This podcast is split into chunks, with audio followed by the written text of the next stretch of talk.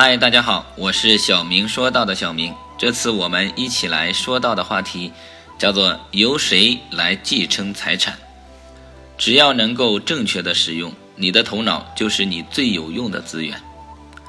两个儿子大了，富翁也老了，这些日子富翁一直在苦苦思索，到底让哪个儿子继承财产呢？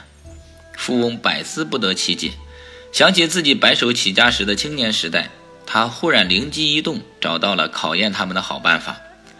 他锁上宅门，把两个儿子带到一百里外的一座城市里，然后给他们出了个难题：谁答得好，就让谁继承遗产。他交给他们一人一串钥匙，一匹快马，看他们谁先回到家，并把宅门打开。马跑得飞快，所以兄弟两个几乎是同时回到的家。但是面对紧锁的大门，两个人都犯愁了。哥哥左试右试，苦于无法从那一大串钥匙中找到最合适的那把。弟弟呢，则苦于没有钥匙，因为他刚才光顾了赶路，钥匙不知什么时候掉在了路上。两个人急得满头大汗。忽然，弟弟一拍脑门，有了办法。